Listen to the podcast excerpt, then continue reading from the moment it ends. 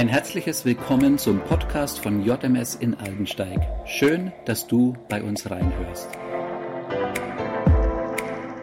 Manchmal ist eine Botschaft so wichtig, dass sie immer und immer wieder erzählt werden muss, dass sie wiederholt werden muss, damit die Menschen, die es hören, damit die Botschaft, die sie hören, in ihnen Wurzeln schlagen kann und durch ihr Tun Früchte trägt. Fürchte dich nicht, Jesus wiederholte diese Botschaft immer und immer wieder. Es ist eine Botschaft, die die Menschen um ihn herum damals hören mussten. Es ist eine Botschaft, die wir alle auch heute hören müssen. Fürchtet euch nicht, das vertreibt die Spinnweben aus den dunklen Ecken unseres Lebens. Habt keine Angst, sagte Jesus zu dem ängstlichen und besorgten Vater, dessen Kind todkrank ist. Glaube nur, deine Tochter wird gesund werden. Fürchte dich nicht, sagt er zu seinen Jüngern, dein Vater kennt jedes einzelne Haar auf deinem Kopf und er freut sich, dir das Königreich zu geben.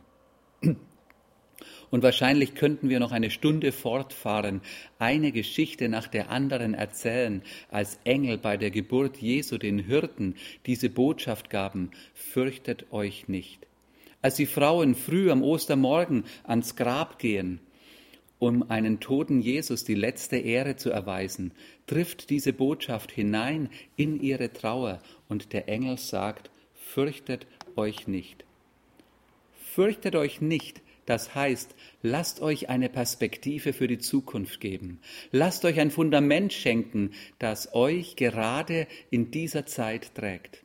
Gott ist stärker als der Tod. Seine Liebe trägt. Er ist größer als die Herausforderungen des Lebens. Jesus ist auferstanden. Und genauso wie die Menschen der Bibel brauchen auch wir es, diese Botschaft wieder und wieder zu hören. Habt keine Angst, sagt Jesus den Jüngern spät in der Nacht, als er über den See geht und zu ihnen ins Boot kommt, mitten im Sturm. Habt Mut, ihr müsst nicht mehr gegen diesen Sturm kämpfen. Es war am späten Nachmittag, als die Jünger, als Jesus seine Jünger über den See Genezareth schickt. Wahrscheinlich war das Wetter schön und sie würden schon bald auf der anderen Seite ankommen. Sie waren erfahrene Fischer und die Entfernung von drei bis fünf Kilometern war nicht so weit. Doch plötzlich verwandelte sich das, was wie eine schöne Reise aussah, in einen beängstigenden Albtraum. Ein Sturm brach über sie herein, und große Wellen warfen das Boot wie eine Nussschale hin und her. Angst kam auf, panisches Kämpfen mit Sturm und Wellen setzte ein. Inzwischen war es schon früh am Morgen, vielleicht so gegen drei Uhr morgens als plötzlich etwas Unglaubliches auftauchte. Sie sehen Jesus auf dem Wasser gehen. So komisch es klingen mag, aber offensichtlich hatte in dieser Situation keiner von ihnen mit Jesus gerechnet.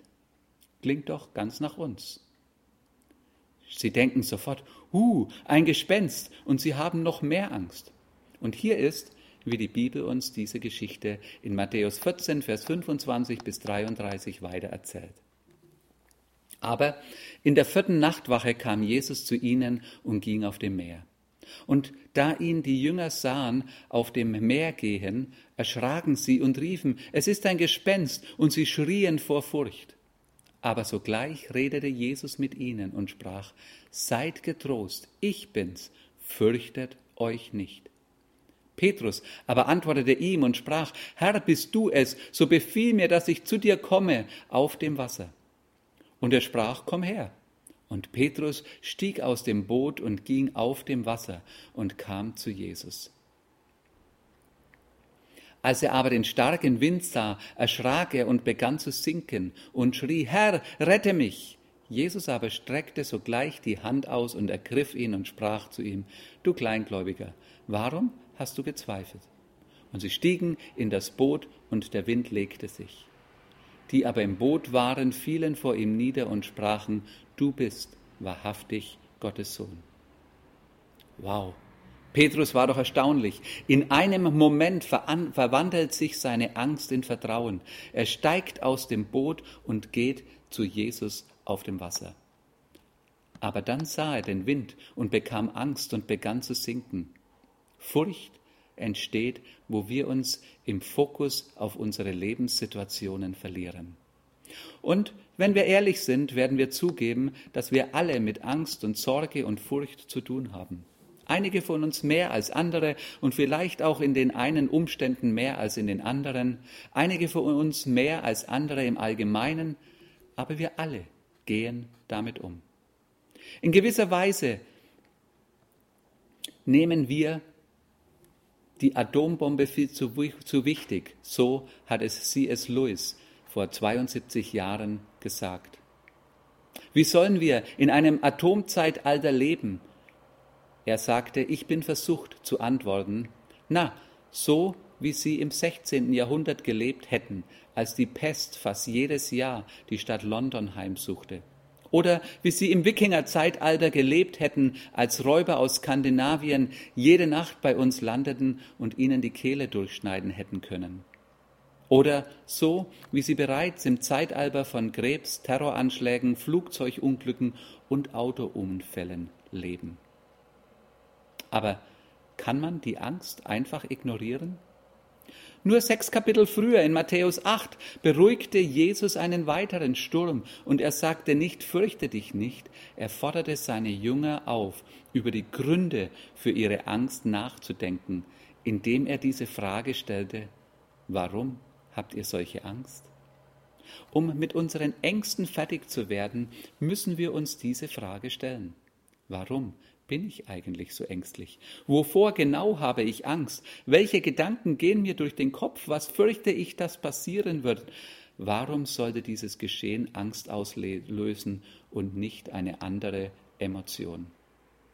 Unsere Angst dreht sich immer um etwas, was uns kostbar ist, das uns Sicherheit gibt, das uns Identität gibt und vor allem um die Sorgen und die Angst, dass wir diese Sicherheiten verlieren könnten. In unserer Geschichte, als Petrus zu sinken beginnt, stellt Jesus eine andere Frage. Warum zweifelst du? Kennen wir das? Wie oft wirft der Sturm des Lebens unser Boot hin und her, und in solchen Stürmen sehen wir manchmal wie Petrus die Finsternis. Wir sehen die Wellen, wir geraten in Panik, und je mehr wir uns die Finsternis und die Wellen uns beeindrucken, desto weniger erkennen wir die Gegenwart Gottes in den herausfordernden Momenten. Als Petrus diese Worte von Jesus hörte, fürchte dich nicht, ich bin's, nahmen ihm diese Worte alle Zweifel. Es nahm die Furcht weg und er bat Jesus, ihn auf das Wasser zu rufen. Ja, wir sind schnell, Petrus als denjenigen zu verurteilen, der zweifelt. Aber für mich ist der Mut von Petrus, Jesus zu bitten, ihn auf das Wasser zu rufen, ein Ausdruck von Glaube und Vertrauen. Und wie Petrus kannst du und ich darauf vertrauen, dass du, wo immer Jesus dich aufs Wasser ruft, die Wahl hast, zu vertrauen oder zu zweifeln. Aber die Fähigkeit dazu ist vorhanden, denn wo immer Jesus dich ruft, wird er dich durchbringen. Die Geschichte von Petrus lehrt mich auch, dass mein Fokus bestimmt, ob ich auf dem Wasser gehen oder untergehen werde. Solange Petrus auf Jesus schaute, war er sicher. Sobald er auf die Umstände schaute, begann er zu sinken. Zweifel ist das Gegenteil von Vertrauen und Angst offenbart, worauf wir vertrauen. Wenn ich zum Beispiel Angst davor habe, was die Menschen denken, dann liegt das oft daran, dass ich mir selbst vertraue, ihre Erwartungen zu erfüllen. Die Kraft der Angst liegt in dem, was wir lieben und auf das, was wir vertrauen. Keiner sucht die Angst und doch ist sie da. Doch unsere eigenen Bemühungen sind wie der Versuch mit einem Auto, das im Schlamm mit eigenen steckt, mit eigenen Anstrengungen herauszufahren. Je mehr wir es versuchen, desto tiefer sinken wir ein. Denn Freiheit von Angst besteht nicht darin, härter zu arbeiten, sondern darin, Jesus mehr zu kennen. Glaube wird nicht durch meine eigenen Bemühungen wachsen, indem ich versuche, Gott oder Menschen zu beeindrucken, aber Glaube wird wachsen, wo wir Raum für Gott schaffen. Ein geisterfülltes Leben ist menschlich unmöglich, so wie es auch unmöglich ist, auf dem Wasser zu gehen. Es kann nur in der Kraft des Heiligen Geistes geführt werden. Solange wir unsere Herzen bei Jesus festmachen,